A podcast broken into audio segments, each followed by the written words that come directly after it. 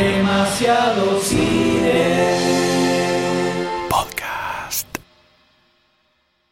Lo más difícil para mí como director fue tener que hacer una escena de sexo. Tenés que saber lo que le querés pedir, ¿viste? Porque van a estar ahí desnudos, entonces cuanto más cómodos estén es mejor, ¿viste? Y vos si vas tipo, bueno, eh, bueno, pero ¿qué hago? Me saco la remera, entonces estoy en teta, estoy arriba del chabón, ¿y qué hago? ¿Me gusta? Y sí, te gusta, pero mucho.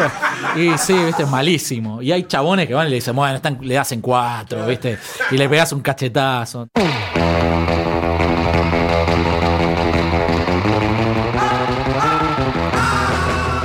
Que hay protagonistas importantes del mundo cinematográfico que merecen que sus historias sean conocidas, que sean escuchadas. Había leído un par de libros de Leo hasta que me encontré con Kryptonita y leyéndolo me di cuenta que tenía un montón de Asalto Precinto 13, un montón de cinematográfico y que podía ser una buena película de sitio, digamos. Es por eso que inauguramos los perfiles DC, donde todos sus orígenes, sus secretos, aquello que tiene más oculto va a salir a la luz, en primera persona. Me gustaría inventar cosas para que...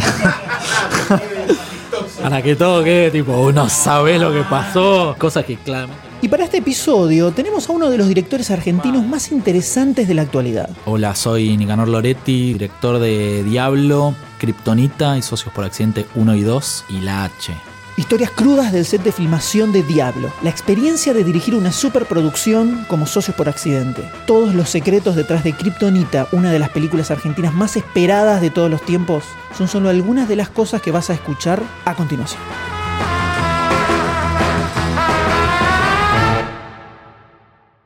Eh, bueno, haciendo memoria, la primera película que fui a ver al cine fue El regreso del Jedi, que fui con mi viejo.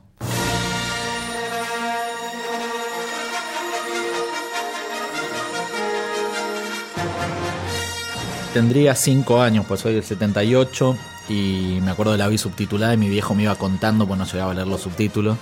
La gente contentísima. Y de ahí en más ya me empecé a copar con el cine, veía mucho sábado de superacción, obviamente. Lentamente me fui volviendo bastante adicto. En el momento que llegó el cable HBO, el HBO gratis, esa época me clavaba todo, tipo cualquier género, viste una película atrás de la otra. Y más o menos a los 13 años me fui dando cuenta tipo que quería que sea mi profesión, ¿no? Y ya en el colegio mis amigos me preguntaban qué ir a ver, quién actúa en tal película, dónde salen minas en tetas, por ejemplo. Sobre todo en esa edad.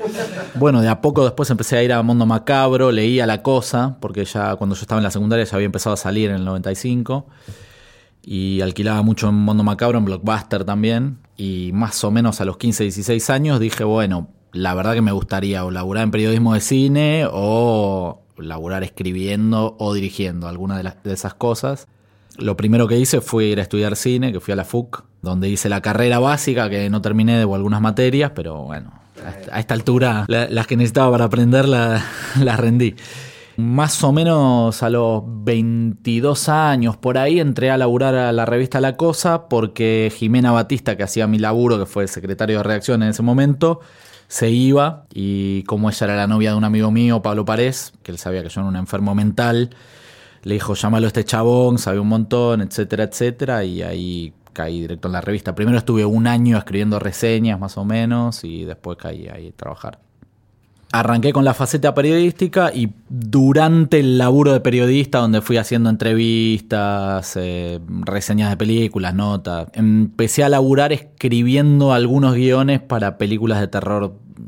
clase B para el mercado directo a video norteamericano. Y ahí empecé a ver un poco cómo se filman las películas, viste cómo, cómo es un set de filmación, pues yo había trabajado haciendo cortos con mis amigos y en los cortos de la facultad, viste que no es lo mismo que ir a un set donde está todo el mundo corriendo, tenés menos tiempo que en el corto de la facultad, eh, cómo son las jerarquías, rangos, etcétera. Entonces ahí, bueno, fui a ver un par de rodajes y demás y me fui dando cuenta, bueno, esto me puede gustar, sobre todo porque imagínate que era la revista que había leído toda mi adolescencia.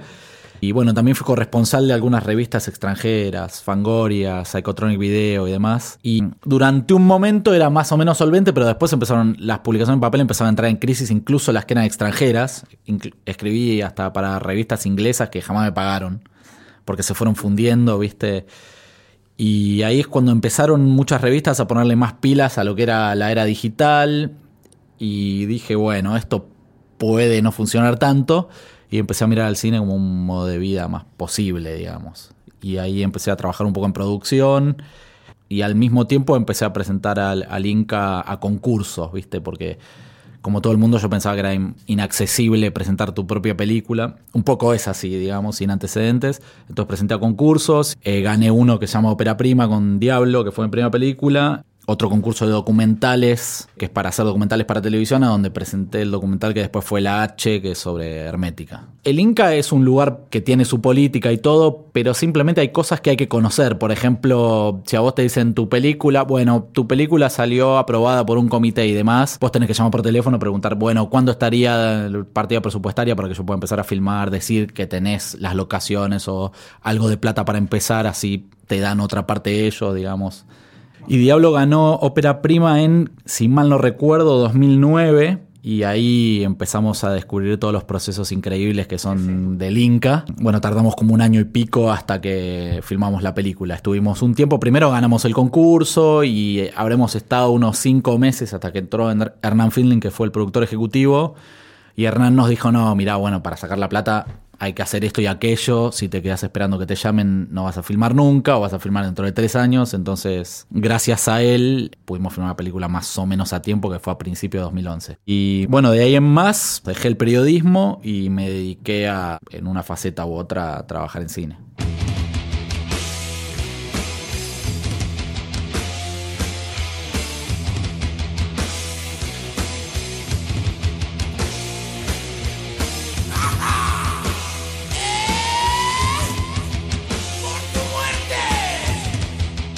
La H, cuando veo el documental, digo, bueno, ¿qué podría haber hecho mejor? ¿Qué me gusta? ¿Qué no me gusta? Por ejemplo, esa es una película que me gusta mucho técnicamente, por su montaje, realización, etcétera. Pero hoy, haciendo autocrítica, digo, es un documental y capaz no necesitaba tener ser tan estético, ¿viste? Sin embargo, era lo primero que dirigía y bueno, me hice el canchero. Y bueno, en el documental aprendí muchas cosas de tanto de puesta de cámara como de montaje, puestas en los recitales también, ¿viste? Cómo darle dinámica a ciertas cosas. Algunas cosas tenía en la cabeza, después me fui dando cuenta en la edición cómo podían funcionar, dónde había fallado, dónde tenía menos tomas las que necesitaba, dónde tenía de más. Y eso, aunque fuera un documental, me ayudó en lo que fue después el rodaje de Diablo.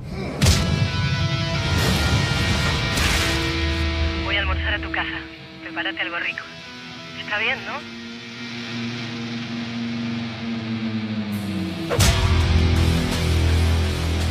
A veces durante el horario de almuerzo o en la revista cuando no tenía nada que hacer, fui escribiendo un poco lo que fue el esqueleto de la película, digamos, como una escaleta de 15, 20 páginas. Y esa se la conté a mi amigo Nico Galbaño, que fue el co-guionista, que él habrá escrito un 60% de la película. Y le conté toda la historia le dije, che, yo no tengo tanto tiempo para escribirlo, pero a vos te interesa, él nunca había escrito una película, pero tiene mucha imaginación, sentido del humor, y éramos compañeros de la secundaria. Entonces me dijo, sí, a ver, lo leyó, me encantó, sí, bueno, empezamos a escribirlo, a tirarnos ideas y lo fuimos escribiendo. Y yo había leído una noticia en el diario que mm, era sobre narcos mexicanos y contaba una leyenda urbana de un narco arrepentido que regalaba plata en los barrios bajos de allá y la gente decía que era el demonio, como decían que te dio la plata el diablo.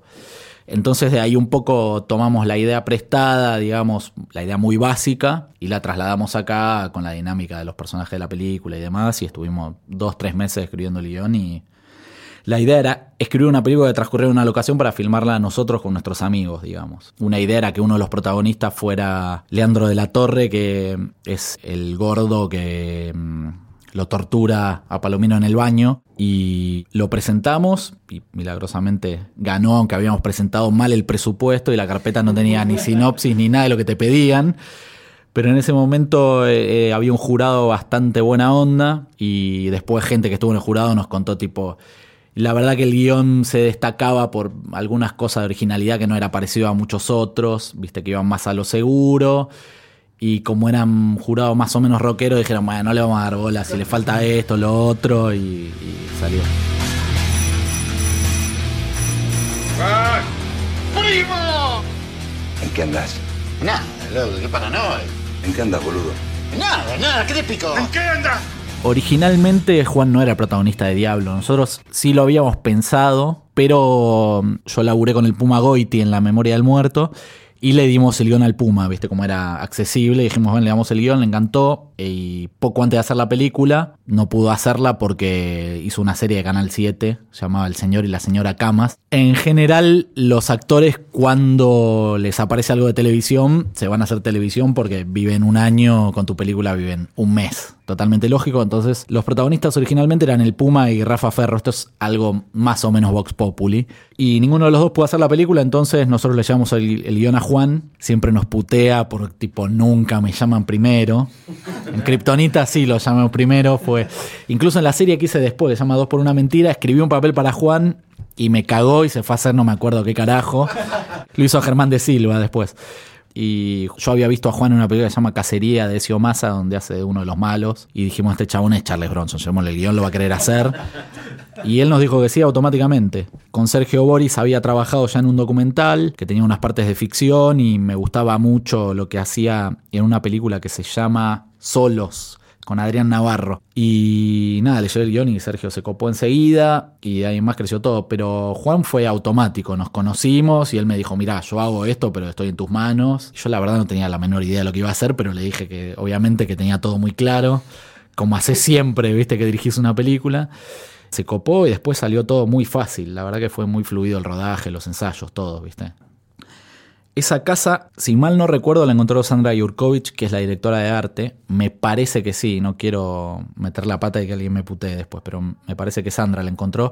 Y originalmente la habían buscado como oficina, se alquila como oficina para rodajes, pero la vieron y fue tipo hay que filmar acá. El único inconveniente es que no daba a la calle, y en la película da la calle, por eso la entrada no tiene nada que ver con lo que es adentro, ¿viste? Incluso eh, uno de mis primeros errores como director fue buscar una casa que el piso no tenga una escalinata, porque claro, porque no tenía desnivel la casa esta, con lo cual la única que encontramos era esa casa blanca que no tiene que ver con el interior, que encima era un hostel de policías.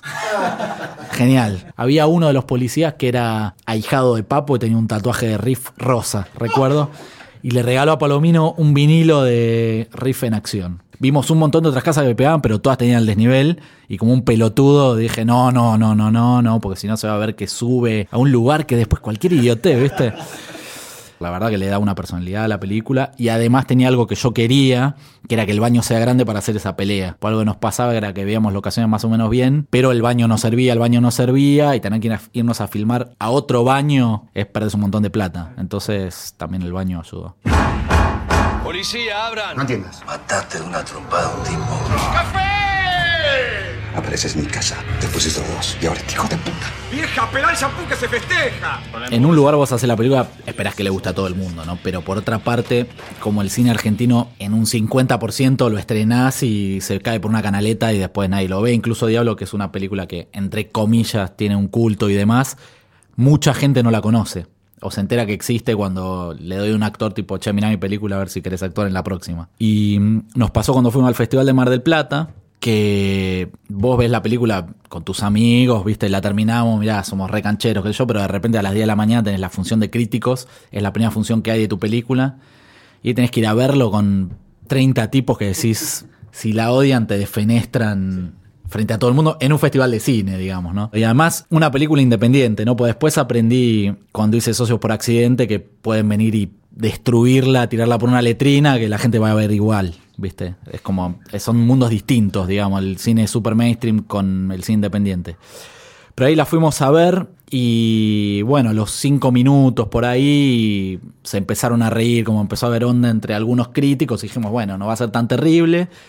Y después empezaron a tirar buena onda y empezó a haber muy buen boca en boca en el festival, entre público, gente que nos hablaba y demás. Y empezamos a decir, bueno, capaz que le puede gustar a alguien más que nosotros. Un poco le teníamos fe porque nos había gustado cómo quedó la película, ¿viste? Pero la versión que se vio en Mar del Plata era bastante más cruda que la que se estrenó después. No tenía el color terminado, cosa de sonido, toma bastante tumba que dejamos, que después arreglamos un montaje. En Mar del Plata fueron.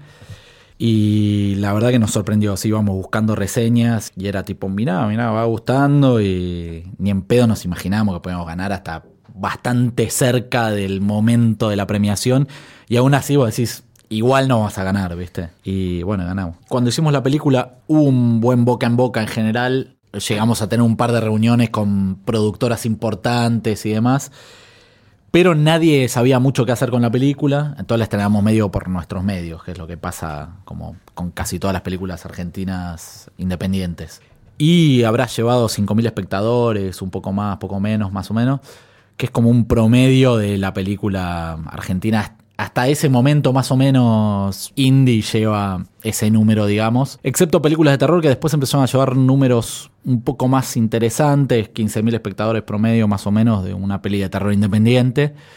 Pero nosotros estrenamos sin la menor idea de cómo estrenarla, de nada, aprendimos todas las trompadas. Y en ese momento nos metimos en no solo en cines, que era, bueno, es un circuito alternativo de exhibición donde vos podías llevar tu película y proyectarla en centros culturales de todas partes, incluso de barrios donde no hay cines, lo cual fue un flash, estuvo buenísimo. Nada, habrá durado un mes en cartel o por ahí. Sin embargo, hubo un boca en boca bastante bueno comparando con otras películas y eso ayudó a, bueno, consigamos otros trabajos y nos envalentonemos más en presentar proyectos propios al instituto como fuera Kryptonita. Y la verdad que en un momento nosotros pensamos tipo, bueno, con todo esto, porque además de Mar de Plata ganamos premios en 9, 10 festivales aproximadamente y eso nos envalentonó a quizás podríamos tener un estreno más grande pero nos chocamos contra la pared que la película era para irse con reservas, malas palabras, no es para público femenino, ni para niños, etcétera, etcétera, etcétera. Así que 5.000 espectadores.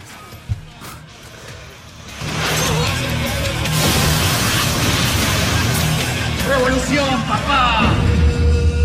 Hay que romper el hielo, ¿sabes? Hay que romper el hielo. Yo igual me acababa de separar, me había separado en octubre de 2010, que el día de mi cumpleaños. Era un momento un poco caótico de mi vida, ¿viste? Lo maniobraba bastante bien, pero eh, el rodaje incluyó mm, fiestas en el medio, ir a filmar sin dormir, eh, algunas cosas así. Un día que rompí como 40 botellas de cerveza. Eh. Bueno, el sonidista revolvió una y casi mata a alguien. Yo rompí 40 y nada, ni un accidente. Todo pegaba con la película, sí. pero la verdad que fue muy fluido y muy divertido, ¿viste? Yo también soy partícipe que el rodaje estresante no, no trae demasiados dividendos, ¿viste? Por lo menos no, a mí no me funciona. Entonces, como que hubo mucha camaradería, buena onda y todo fluyó, no, además tampoco había plata como para estresar a la gente o exigirlo, ¿viste? Tipo, le rompe mucho las pelotas, renuncia. Fue fácil sacando esto de la separación y demás, que bueno, se, lo maniobra, pero, ¿viste? Creo que la película me ayudó mucho a, sobrepasar ese momento igual, ¿viste? Porque te metes como en ese tren y te olvidas un poco de las cosas. También me ayudó mucho Claudio Beisa, era el director de fotografía, porque había hecho como 20 películas, Fabián Forte, el asistente de dirección también y bueno, no sé si 20 películas, pero muchas. Y bueno, ellos muchas veces me asesoraron en acá capaz necesitas un plano más, un plano menos, viste, esto lo estás contando muy básico. Y en otras partes me dejé llevar por lo que me decía el instinto, ¿viste? Un poco como es una primera película, para mí se nota en algunas escenas donde hay un diálogo y son tres planos y se agarran a trompadas, son 25. Pero en parte el, rodaje mismo nos llevó a eso, pues no había tiempo, ¿viste? La filmaron cinco semanas con la Red One, que era una cámara lenta en esa época. Entonces era, tenías los planos que podías y se acabó. Me pasó algo que trato que no se repita, pero puede pasarle a un director, que es que las escenas que estás concentrado y las filmás como habías pensado, por ejemplo, yo no soy tan amigo del storyboard. En Diablo hicimos storyboard solo de las escenas de acción. Las filmamos tal cual lo que estaba dibujado y le sumamos planos, digamos, ¿no? Y las cosas que tenía más planeadas o las hice pensándolas más, incluso en el momento, ¿viste? Este plano vamos a hacerlo pasar por acá, después por acá, después lo voy a pegar así en montaje. Funcionaron mucho mejor que cuando me hice el canchero y dije, acá no necesito más plano, después estaba editando, me quería matar. Creo que tenés que tomar mucha sopa para ser tan pillo, ¿viste? Y hay un par de escenas donde dije, bueno, hacemos tres planos y ya está, porque la rompen los actores. Y después en la edición decía, uh, acá hubiera necesitado un plano más. Algo que quizás no ve el espectador, pero yo como director lo veo, ¿viste? Algún momento de desprolijidad, más que la película es muy estética y por momentos se vuelve un poco tumba. Sin embargo, me parece que el, equilibrio hace que funcionara. Daniel de la Vega era el camarógrafo y Daniel hizo varias películas antes que yo y por momentos me decía, acá pone más planos, incluso en la escena de boxeo del comienzo, él agarró una 5D, que es una cámara de foto, pero filma en HD y me dijo, yo te voy a hacer unas tomas en cámara en mano acá para que pegues porque si no te va a quedar muy lindo esto y es una pelea de box, ¿viste? Y dije, sí, buenísimo, haz lo que quieras y la verdad que esos planos salvaron esa escena, ¿viste? Si no iba a ser muy estética y por momentos tenía que quedar más salvaje. Pasó en la escena en que llega Boris y se da cuenta que es adoptado, los que no vieron la película, lo siento mucho. Esa escena la filmamos en un plano secuencia porque eh, yo la noche anterior me fui de joda con eh, Divano y Cicuta, que son los que están en la escena del baño. Y mm, dormí una hora, me fui a filmar. Todavía estaba borracho, básicamente, porque dormís una hora. Una hora es malísimo. Y estaba pretendiendo que tenía todo bajo control. Y pidiendo Fernet en el set, lo cual es malísimo. Eh, a Oriana, que era la jefa de producción, le pedía Fernet y le insistía porque viste que dicen que te equilibra el alcohol. Mentira, ¿no? Ese día fui sin dormir. Esa escena está filmada en un plano secuencia donde los actores están increíbles. Entonces, de La Vega me decía, che, acá tenemos que hacer otro plano, boludo, ¿no? Es un plano, es un plano secuencia, mirá, le están rompiendo. La escena está filmada en un plano. El otro plano que hay de frente del personaje lo inventamos en postproducción haciendo zoom digital, pues la Red One lo permitía porque me faltaban planos y fue porque en rodaje dije, acá no necesitamos nada más, yo soy el director. Y una mierda, incluso Daniel me preguntó, ¿esto es trípode o cámara en mano? Y no sé, trípode, pero ¿te parece? Bueno, en mano, pero ¿te parece? Sí, sí, sí. Yo digo, capaz tenía filmado en trípode ese momento porque no sabía qué decirle al camarógrafo. Así que creo que lo principal que aprendí es a escuchar, ¿viste? Y también a, a que vos sos el director y está bien, le mentís a todo el mundo que tenés todas las respuestas, pero la realidad es que algunas las tomás de los demás.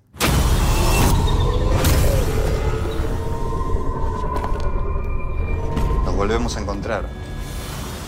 Decile lo que le dije. Dice, nos volvemos a encontrar. En ruso. Cinema Group, que es una de las empresas productoras de Socios por Accidente. Eh, había hablado con un par de directores antes que yo para hacer la película. Uno no había podido, otro quería cambiar el guion. Ellos querían hacer una película apta para todo público. Entonces me dijeron, harías esta película. Sería mi segunda película. Y ellos me llamaron por Diablo. Tipo, les gustó mucho. Dijeron, bueno, un poco tiene ojo para la comedia. Yo le dije a Fabi, che, ¿querría hacer esta película conmigo? Pues a mí me parece que me supera si la tengo que hacer yo solo, porque de repente era enorme. O sea, frente a cinco semanas en una casa, eran siete semanas, tenías que ir a misiones, volver, croma, gente archifamosa, modelos. Bueno, Fabián había sido asistente de muchísimas películas, entonces eh, tenía un ojo para un montón de cosas que yo no. Y le dije, che, ¿querría hacer esto conmigo? Cuando hicimos la serie 2 por una mentira, que laburamos juntos, Fabi dirigió parte de un par de capítulos y nos complementamos bastante bien. Bueno, él me dijo que sí, pues ya había laburado para Cinema Group y fuimos para adelante. La verdad que no tuvo mucho más vuelta que eso. ¿Vieron el guion?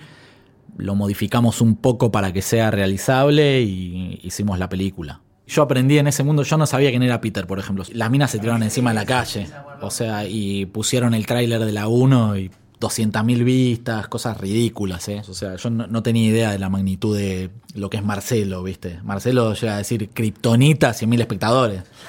O sea, para mí eh, fue una re buena experiencia y además algo me dijo Fabi, me acuerdo cuando dije, ¿querés hacer esta película? Me dijo, ¿cuándo en Argentina te van a llamar para preguntarte si querés dirigir una película, ¿viste?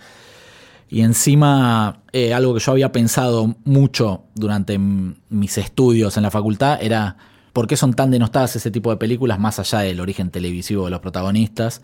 Y en parte es porque tienen una realización más fiaca que una película normal. Y nosotros quisimos hacer una película que por lo menos parezca profesional, ¿viste? Me parece que se nota, qué sé yo. Sobre todo en la segunda, pero... Con Fabián en Socios por Accidente 2 laburamos un montón para que la película sea mejor que la primera. Cuestión de puesta de cámara, la persecución del comienzo, no sé qué. Y las críticas fueron violentas, tipo, esto es una basura, ¿viste? Y yo pensaba, tipo, bueno, ¿para qué gastarte tanto? Pero como yo estoy contento con mi trabajo en la película, digamos, de puesta de cámara, en un montón de factores, digo, en un lugar no me interesa tanto, ¿viste? También es un blanco fácil, socios como para el crítico enojado, ¿viste? Hijos de puta. Pero creo que por lo menos son películas que tienen todo más imaginación visual, intentan ser, ser fílmicas eh, más que televisión y la tiro ahí que la gente vaya al cine. Yo un poco sentía, algo hablábamos con Fabián también, vos haces socio por accidente y aunque sea estás haciendo una película que intenta empujar para que haya una industria, ¿viste? Que es, lo que necesitamos acá es que haya industria para que mañana te llamen para hacer una película que no vaya a ir al muere y que pueda devolverle al instituto lo que costó y que, ¿viste? tengas un buen sueldo, sea un negocio, etcétera, etcétera. Ahí se complica un montón, porque hay más, hay un montón de gente que no tiene ese discurso, pero sin ese discurso filman solo los ricos, ¿viste? Jorge, ven con ese que te conocen, te dijeron hijo de puta. Me parece Alberto, ¿vos dejaste un pedazo de pan adentro de la heladera? Bueno, otra vez con es. Nena, ¿le puedes poner tapojeras, por favor? Clara, ¿qué importa eso? Déjame a mí. Sí importa. Importa porque no puedo abrir la heladera y ver media rodaja de pan lactal. Seguí escuchándome que te va a ir bien. Me deprime, ¿lo sabes? Cuando hice la serie Dos por una mentira, basé un poco la historia del protagonista que es Sergio Boris y su mujer y tiene un amante y empieza a conocer otras mujeres. eh, un poco fue basada en mi momento personal de que me había separado y estaba tratando de conocer mujeres después de varios años de, estar de novio, que es como, viste, es como old boy. Salí- salís y decís, "Uh, esto es un semáforo, ¿viste? ¿no? Y la serie representaba un poco eso, ¿viste? Y en la serie Boris tiene como una voz que le habla en la mente y le dice, uh, mira esta, mira la otra, como lo que te va diciendo tu cerebro respecto a las minas cuando salís al mundo de vuelta, ¿viste? Es un tipo más o menos estructurado que cae en una vida de drogas y alcohol y mujeres poseído por un- su alter ego, digamos. Ahí conocí a Germán de Silva, que es como, no digo el mejor actor nacional para que no se enojen otros, pero es el mejor actor nacional, es increíble. Y fue un flash laburar con ese chabón, ¿viste? Tipo, te- le decía, decí tal cosa y era real. O sea, Boris también tiene el, mismo don, pero Germán es especial porque también es un chabón que eh, lo ves y te da natural, ¿viste? El plan de rodaje era muy complejo porque era una serie de TDA donde el presupuesto apenas te alcanza, muy ambiciosa, 80 personajes, muchas locaciones. Filmamos, terminamos al bar y pasando 6 horas en el bar, ¿viste? Tipo, salimos a las 6, 12 de la noche, 2 de la mañana. Veces que decíamos, estuvimos la misma cantidad de tiempo en el bar que en rodaje. Y se hizo como toda la serie así, pero también esa serie representaba toda una época y es como un poco autobiográfica, poner entonces permitía, ponele que permitía ese comportamiento, ponele, ¿no? El primer día de rodaje metimos todo el plan, ¿viste? Fuimos, metimos todo el plan, entró todo, entonces yo me fui con el continuista, no vamos a decir su nombre, che, metimos todo el plan, soy un capo, nos tomamos tres botellas de vino entre los dos, tres. La segunda era, a las 11 de la noche habíamos tomado dos botellas de vino y dijimos, bueno, podemos tomar una más y a las doce y media nos fuimos, corte cuatro y media, cinco de la mañana tomando la tercera botella. Me voy a dormir a mi casa, muchas llamadas perdidas, a las 7 me levanto, a las 7 tenía que estar en el cementerio de Olivos para filmar la escena y fui en taxi otro día de mierda con malas decisiones y si vos ves todas esas partes, por suerte son capítulos donde están divididas estas tomas, pero si vos ves eso también, todo un solo plano, la verdad que si yo fuera rockero tendría una banda de mierda porque todo lo que era con alcohol o, o el mínimo de estupefacientes es- era para decisiones de porquería y, fiacas encima, ¿viste? Tipo, sí, esto ya está, ya está, ya está, que está re bien. Y realmente también tengo que criticar a mi equipo técnico por no agarrar y decir, che, acá faltan tomas y tomemos el control, ¿viste?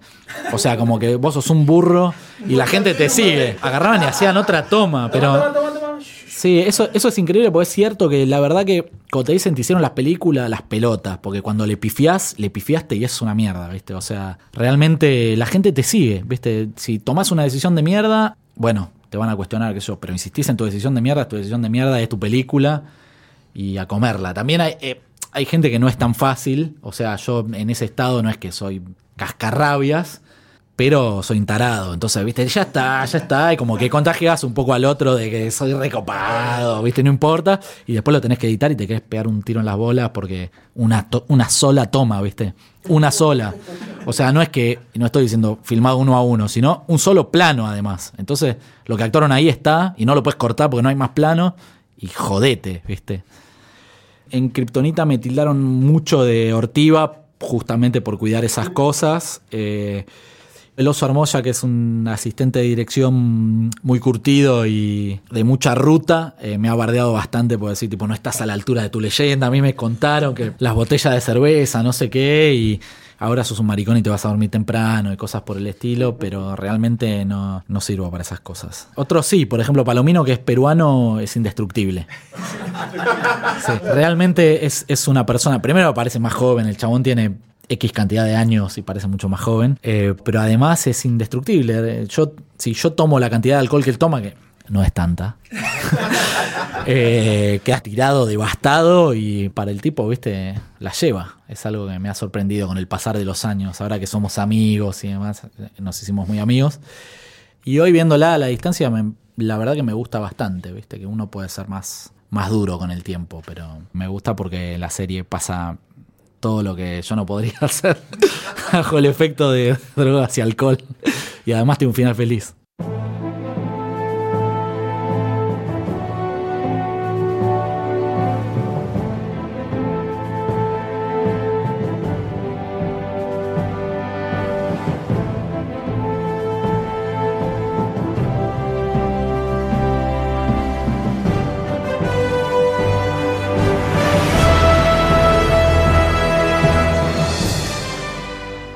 Yo estaba pensando qué película podía hacer después de Diablo, porque mm, Socios era un encargo donde no la escribí y hay un lugar donde me representa la película y otro lugar donde no. Yo quería hacer algo nuevo propio. Había leído un par de libros de Leo Oyola hasta que me encontré con Kryptonita y leyéndolo me di cuenta que tenía un montón de Asalto Precinto 13, un montón de cinematográfico, como todos los libros de él y que podía ser una buena película de sitio, digamos, que a mí me gustan mucho. Diablo es una película de sitio hasta cierto punto, ¿viste? Están los protagonistas atrincherados y vienen los indios o los malos. Hablé con Leo y me dijo que los derechos estaban disponibles, los opcionamos y escribimos un guion para presentar al Inca y hacerlo. Y la presentamos con Jimena Monteoliva, que es la productora de Pompeya y Mujer Lobo. Que Jimena, por una de esas vicisitudes de la vida, podía presentar a Primera Vía del Inca, tenía cinco películas estrenadas, que le permite acceder a un poco más de presupuesto.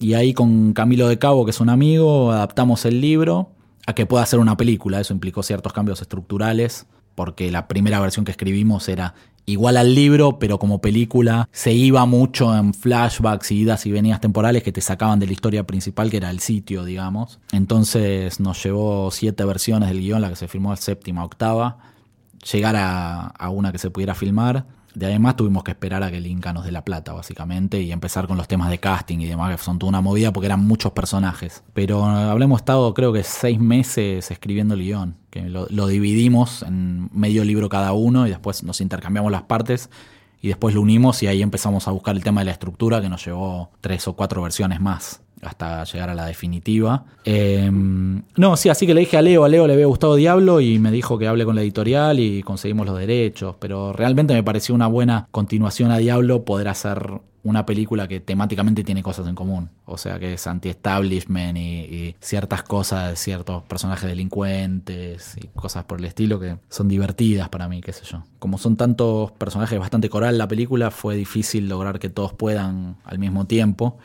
Incluso nos pasó que Esteban Lamote, que era el protagonista, no pudo hacer la película por estos temas de fechas. Y lo llamé a Diego Velázquez un mes antes de filmar.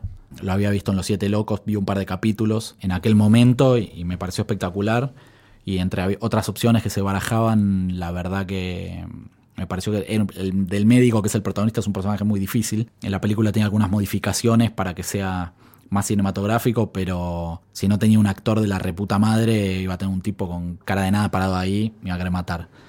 Así que lo encontré a Velázquez y fue una bendición. Lo mismo pasó con Nico Vázquez. Lo conocí porque hizo un cameo en Socio por Accidente, dos, y el personaje originalmente era Jorge Cezanne. Jorge tampoco pudo hacer la película tres semanas antes del rodaje, algo así, totalmente caótico. Cuando lo vi a Vázquez era idéntico al personaje como estaba escrito, o sea, en el libro es un tumbero, piel morena, totalmente curtido. Claramente no es Nico Vázquez, pero la personalidad era idéntica. Entonces dije, bueno, es una película, vamos a poner al tipo que sea igual al personaje, no importa, visualmente no sea idéntico, ¿viste? Es igual de personalidad. A él le encantó el guion y se copó, fue un milagro porque es como más superstar, digamos.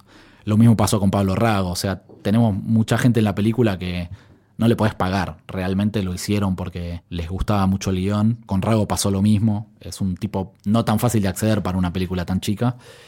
Fue zarpado, la verdad que le gustó, le encantó que le ofreciera el papel de Federico. Lo mismo pasó con Capusoto. Todos ellos vieron Diablo igual y eso les hizo pasar un filtro de uh, a ver con quién voy a laburar, ¿viste? Y lo mismo pasó con Capusoto. Yo originalmente quería que Capusoto haga del médico, que es el protagonista para jugármela, mirá, le doy un papel dramático, soy re loco, pero me dijo, no voy a tener tiempo, dame el papel de corona, que lo hago así, re fácil.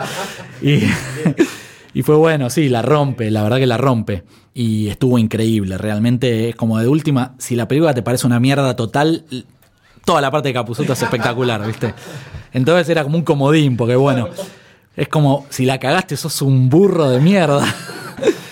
Pero él estuvo espectacular, todos están súper bien, realmente es un reparto tan bueno, viste, que eso es algo que tenés que cuidar mucho en el montaje y por eso ahora eh, estoy como en un lugar de quemado de, bueno, vamos a ver esta versión y ver si capaz tiene que respirar más o menos, porque se lucen todos tanto, viste, son tan buenos todos los actores que tenés que cuidar, no, no tapar, no taparlos para lucirte vos, viste. Ese es un lugar difícil de la dirección, que traté dentro de lo posible de poder darle a cada actor ese lugar. Me parece que lo logré, pero son muy buenos. Lautaro Delgado también es un actor de la puta madre. Bueno, Palomino ni hablar.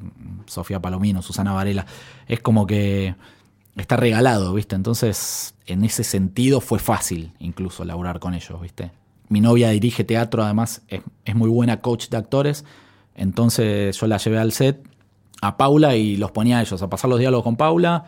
Me iba a armar la puesta de cámara, venía, veía que habían hablado, marcaba un par de cosas íbamos a filmar y salía todo por un tubo y era una bendición. Porque tuvimos que filmar la película de noche cinco semanas, cuatro semanas de noche, que tenés menos horas por sindicato para filmar, sin horas extra, obviamente. Entonces, eso fue toda una movida, ¿viste? Si no tenía estos actores que vienen y lo dicen de taquito y no tenés... Llegué a filmar muchas partes uno a uno, ¿viste? Tipo, toma única, listo, próxima. Para poder llegar con el tiempo a contar bien la película. Con estos chabones me salvé, pero fue. Yo creo que el proyecto ayudó muchísimo, ¿viste? La novela también tiene sus adeptos y, y ayudó mucho. Muchos no habían leído la novela, pero después se fueron enterando, ah, vas a filmar esto y ayudó a que se copen y la quieran hacer.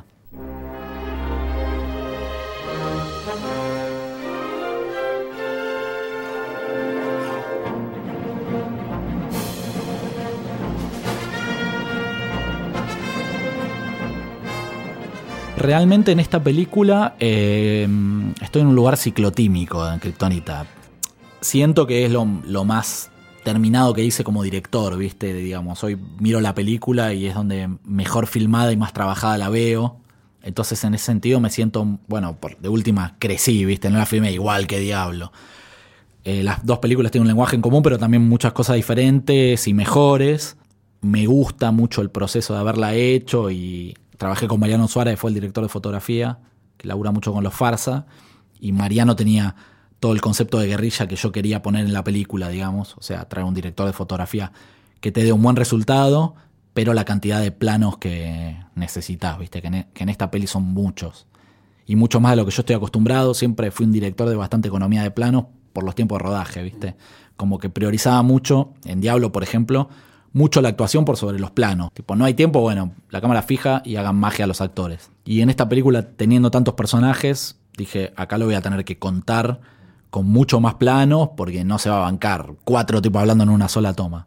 Ahí siento que crecí, pero también fue más costoso, digamos, porque fue más arriesgado, la estética que usamos era más arriesgada y podía fallar, y bueno, por suerte no falló, ¿no? Pero en el montaje, del que soy una parte más metida que en Diablo, porque empecé a editar la película desde abajo, digamos, lo sufrí más. Sin embargo, como edito con Francisco Freisá, cuando me estoy pasando de rosca, el chabón me dice, no, acá te fuiste a la mierda, o no es un videoclip, no te hagas el moderno, y me va bajando a normal de vuelta. Entonces eso está bueno, la verdad.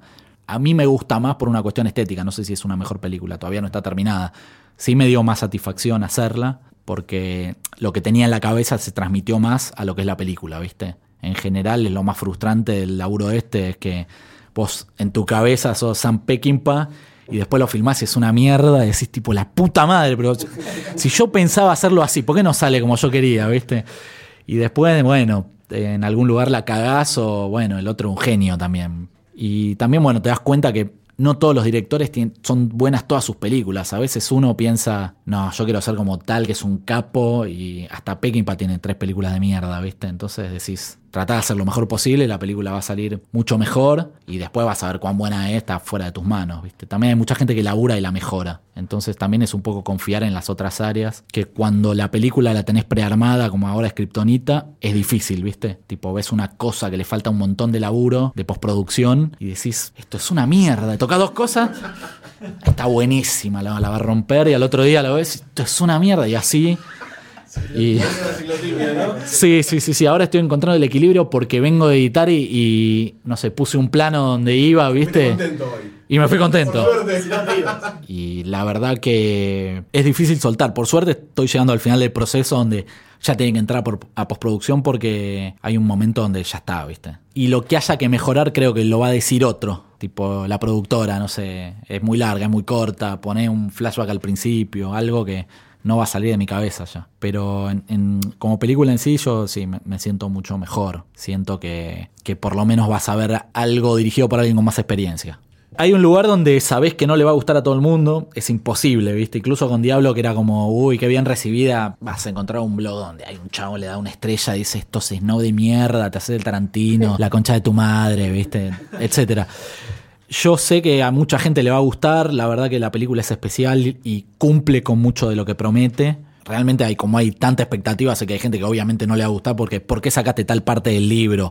O no pusiste a tal actor. O uy, este es un galán, ¿viste? qué sé yo. Cuando das tanto de vos, ¿viste? Pasa a no importarte tanto la opinión del otro. O sea, si todo el mundo dice que es una mierda, capaz que digo, bueno, paremos el carro. No creo que pase. Ya en el rodaje nos dábamos cuenta de que estaba bueno lo que estaba pasando, por lo menos, ¿viste? Eso ya es un montón, no te pasa en todas las películas. Con los, laburando con los actores, nos íbamos todos muy contentos muchas veces, incluso mirando las tomas en el momento, decíamos, qué bien que está tal en esta parte, o qué lindo quedó este plano. Todo eso te va dando una perspectiva. Sin embargo, después, viste, quién sabe, o sea, los críticos siento que es una buena película. Más a, lo que los demás digan que es, ¿viste? Hay mucho, mucho fanático de, de la novela también. Eso está bueno porque hace que haya ganas de ver la película. Eso, eso es verdad que no pasa casi nunca. Ojalá que ayude eso. Eh, la verdad que a mí la novela me parece un libro de puta madre, como muchos libros de Leo, pero la película es otra cosa. O sea, es la novela, pero también es una película donde hay puntos de giro diferentes, donde el final tiene cosas distintas, digamos. Entonces,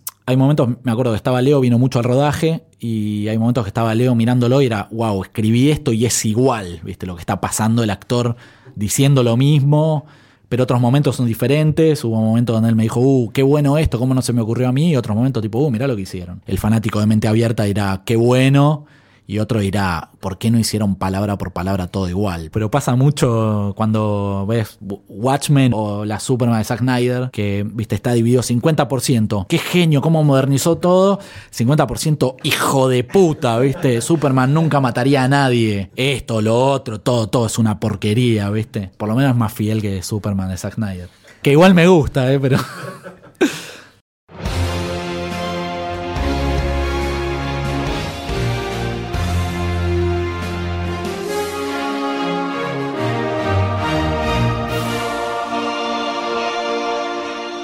Lo bueno es que si vos ves la película, funciona, ¿viste? No, no requiere tipo, uh, haber leído tanto antes la novela para que tenga una onda y digas, uy, qué bueno cómo la hicieron. No, y me, parece que no tiene el peso de el Eternauta, como para que, viste, tocas una letra y sos un hijo de puta, viste. El Eternauta como que si no lo haces idéntico, te van a matar. O sea, excepto venga Spielberg, que va a haber gente que diga, no, bueno, Steven sabe, pero si no, te crucifican, viste. Acá me parece que hay, hay ciertas cosas que cambiamos donde ah, van a tener un poco de efectos visuales que hoy en día se llegó a un lugar donde haces efectos visuales y se la banca, ¿viste? Es como lo puedes trabajar de una manera que no te digo que compita con los yankees, sino que esté a la altura de soportarse al lado de eso porque es mucho más accesible al hombre normal, un chabón que labura en publicidad, que hace un laburo de la puta madre, que lo quiere hacer en la película, por mucha menos plata, obviamente, pero tiene el talento como para hacerlo. Entonces, los recursos son mucho más fáciles de conseguir y podés hacerlo. Si querés hacer toda una película en croma, y capaz que la vas a pasar como el culo, pero acá sí, se la banca. Muchas son flashbacks que cuentan las hazañas de Nafta Super, que es como este Superman de la matanza, y mm, queremos ver justamente si eso necesita un poco más de despliegue o no. Pero la verdad que eso nos lo va a decir eh, la gente de efectos especiales cuando la veamos y también verla con un público que los primeros que la veamos se entera. Tipo, uh, esto necesita un poco más, incluso esto va a quedar tan bueno como para tirar un poco más de la cuerda con estas cosas. La verdad que como no es un enorme porcentaje de la película que tiene efectos visuales, digamos, que son croma, rayos, etcétera, se le puede poner pila como para que eso quede lo suficientemente bueno como para que esté lo suficiente, ¿no? Pero no es Avengers, ¿viste? Que vienen extraterrestres. Sin embargo, la novela tampoco es Avengers, ¿no? También esa es una realidad. Dicho esto, todavía ni empezamos la post de efectos visuales. Pero hay diseños, no sé, la gente que lo va a hacer es súper talentosa. Los efectos visuales los vamos a hacer con Andrés Borghi, Mariano Tosini y Nano Benayón. Nano Benayón hace, va a hacer los, los fondos que son made painting más que nada. Y Mariano y Andrés van a hacer, bueno, el diseño de todo lo que sea tira rayos o partículas o se tira de una moto, cosas así, que hoy en día es algo más fácil de hacer en croma que si vos tenés que traer una acróbata que se tira de una moto te sale 100 mil pesos, ¿viste? Así lo vamos a dividir y está pensado como para que no sea un laburo maratónico de seis meses, ¿viste? Se storyboardearon los planos, hubo una seriedad como para que funcione.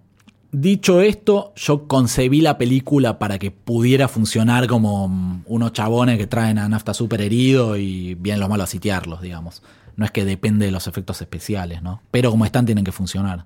La verdad que hay tanta expectativa que en un lugar no, no lo pensás demasiado, ¿viste? Porque encima que hacer la película es un quemadero de cabeza, si te pones a pensar en qué significa, olvídate. Según el distribuidor que es Energía Cine, debería estrenarse el 14 de enero. Alejandro de Gracia, que es el distribuidor, dijo eh, de estrenarla en esa fecha porque agarra la cola de Star Wars, no sé, como que él sabe, ¿viste? Él estrena películas argentinas y no es un suicida y la va a cuidar.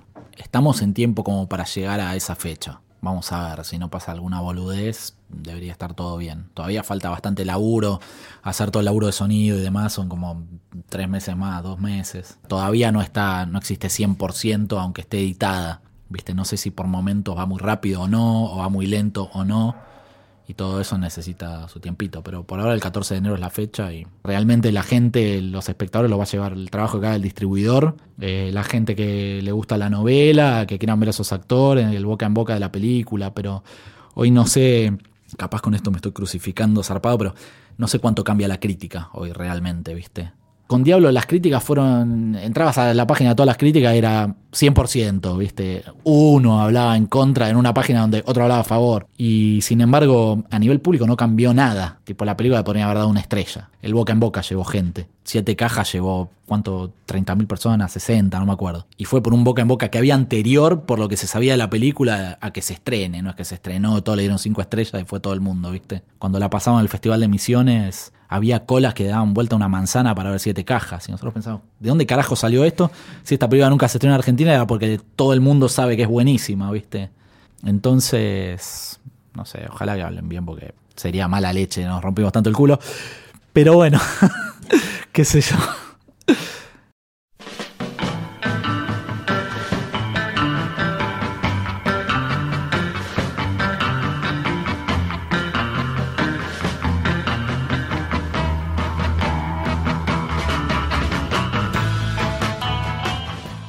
Hay una peli de artes marciales mixtas de mujeres que vamos a hacer con Tamay Garatei y todavía mm, armando reparto, están Lorena Vega y Mónica Ayos están porque están desde el principio del proyecto, pero es bastante coral, pero quiero hacer esa peli, la queremos hacer juntos, la tenemos muy, muy pensada y es un delirio, está buenísimo. Es guion mío y de Diego Fleischer, que es el guionista de Mujer Lobo. Yo escribí una primera versión y él la reescribió y desarrolló mucho más, pero es totalmente original, no está basado en nada. Y después hay un guion que se llama 27 que escribí con Alex Cox y ahora estoy tratando de mm, ver para dónde va. La verdad que lo quiero hacer porque lo escribí con Alex Cox, lo quiero hacer. Tengo gente interesada en actuar y todo, que está buenísimo, pero bueno, nada, siempre, viste, a veces los proyectos trata de que crezcan más, a ver hasta dónde llega, hasta dónde podés ceder o no. Y después más tal. Siempre tenés muchas cosas en la cabeza, pero la, la primera que viene es esta con Tamae porque ya está escrita, está aprobada y todo y Después tengo otras ideas de película que quiero escribir y demás, pero realmente algo que estoy aprendiendo es a tratar de ir de un proyecto por vez, porque si no, encima que soy bastante ansioso, las cosas te queman la cabeza, ¿viste? Entonces, primero por eso estoy tratando de terminar ahora el montaje de Kryptonita y después pensamos en luchadora de artes marciales, que me muero de ganas, ¿no? O sea, porque está buenísimo. sí. Eh, así que eso hay cierto tipo de actores que son del estilo de que si el director no sabe lo que quiere, te comen crudo, ¿viste? Y yo me he llevado bárbaro, así que no sé, realmente. En general al actor le, le molesta la duda en el director, ¿viste? Como que prefiere que seas un tirano a. Tipo, ¿qué querés hacer en esta escena? No sé, lo que vos quieras, todo mal, ¿viste? O sea, pero ponete en cuatro, sacate la ropa. Es increíble lo que la gente hace si vos le decís que la haga. ¿Viste? ¿Vieron el experimento? Bueno, vos sos el director, viste, a ver, flaca, sacate la remera, viste, pero ¿qué estás haciendo? O sea, dale un beso a ella. Pero qué, ¿por qué lo hacen? ¿Viste? Vas a un boliche, che, dale un beso a ella. Bofetada, ¿viste? Pero estás en el set. No, hace, hacen. Eso es increíble. O sea, la entrega de los actores es algo que es un flash, ¿viste? Cómo hacen cosas impensadas, porque se lo dice el director, tipo, ¿quién es? O sea, yo que soy director, es tipo, dejate de joder, es un chabón, la mitad, la mitad de las veces estás mintiendo encima, ¿viste? O sea. No sé, no me escuches.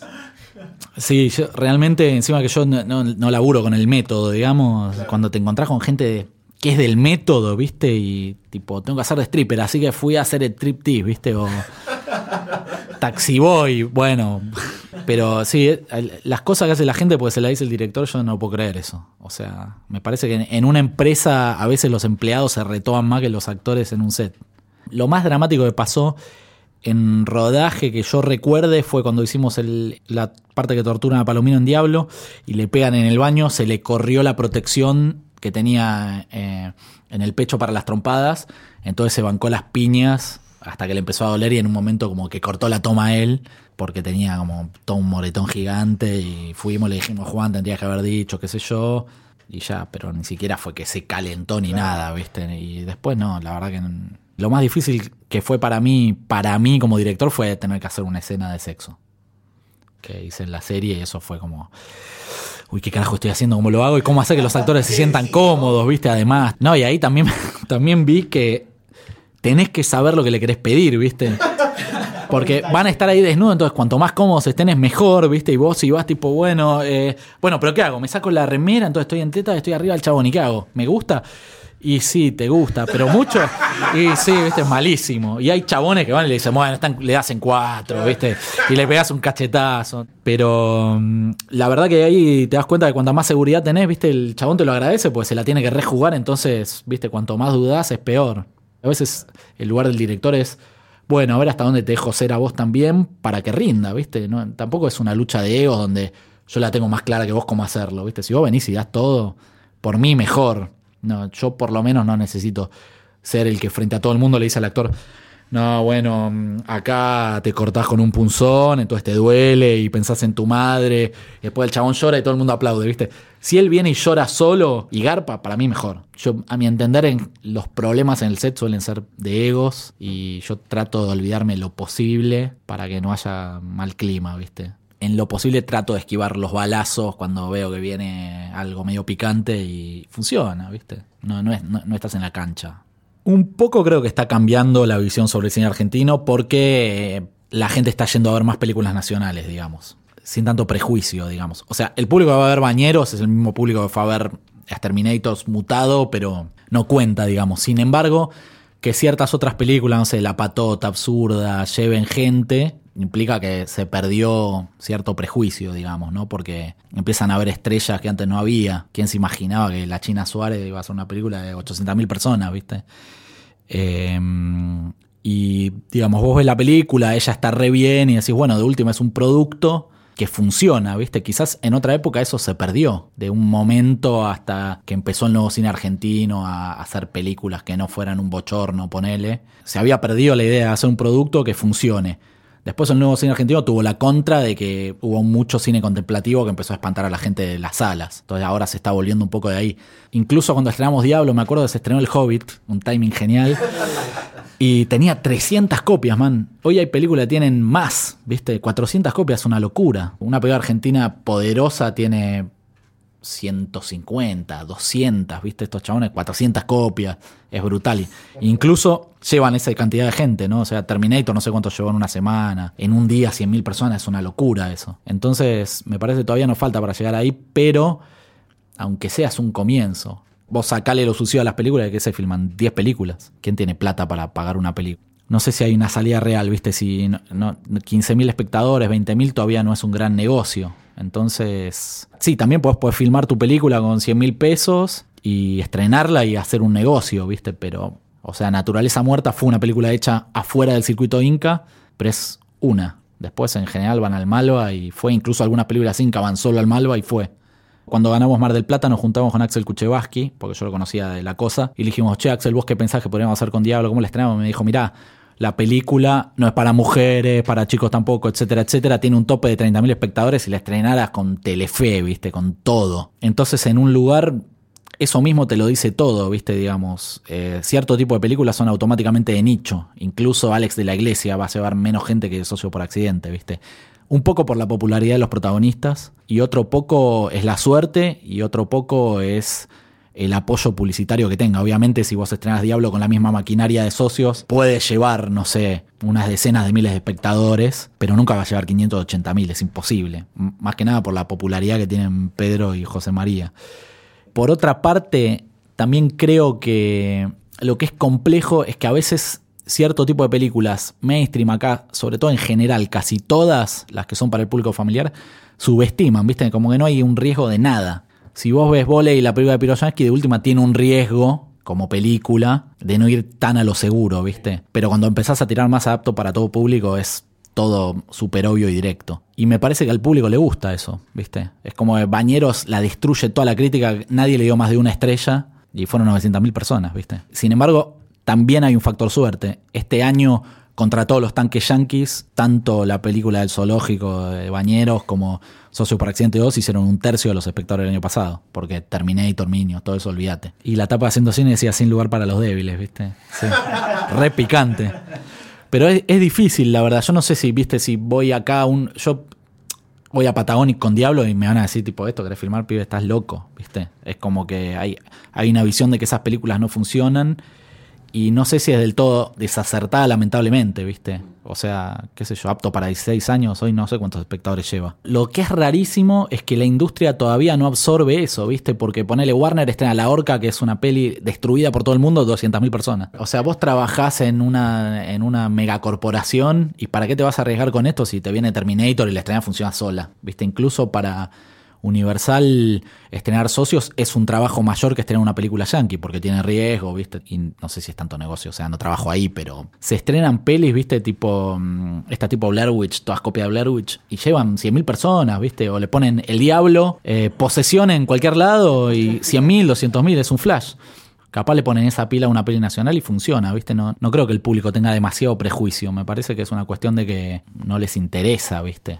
Fueron apareciendo productoras nuevas de, sí, tratar de ser más amigable con el público para llevar gente a las salas. Entonces, hablar en un lenguaje que les llegue más. Eso implica muchas veces norteamericanizar la forma en que filmás, ¿no? Digamos. O sea, de última, el nuevo cine argentino trataba de tener una, una identidad propia y vos ves, no sé, Socio por Accidente o comedias que hacen las productoras major de acá y en general tiran a Norteamérica, ¿viste? Me parece que el público eso lo ve y se acerca. No sé qué película argentinísima pegó, ¿viste? Capaz que las de Mitre tienen una personalidad más local, ponele, pero capaz estoy diciendo una burrada igual. no lo sé. Bueno, muchas gracias. No, ustedes. Espero, espero que puedan editar algo que tenga algo de sentido. de esto.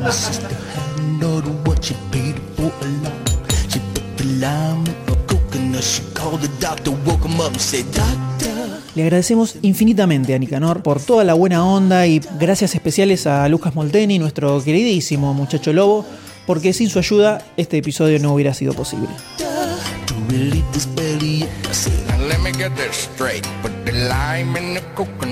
Este podcast es una producción de Lunfa para Demasiado Cine. ¿Te quedaste con ganas de más? Entonces entra ya mismo a podcast.demasiadocine.com donde vas a encontrar otros episodios como por ejemplo los Anoche Vi, audioficciones que te van a transportar adentro de cada película, o las fichas donde en cada episodio analizamos un tráiler con un final inesperado.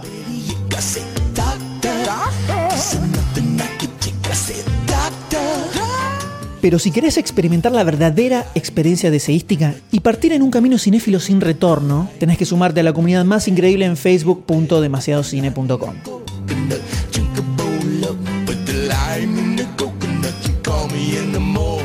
Y si estás buscando otros podcasts únicos que te transporten, que te sumerjan en universos sonoros, lunfa.fm es tu oasis, donde vas a encontrar programas increíbles que no vas a escuchar en ningún otro lugar.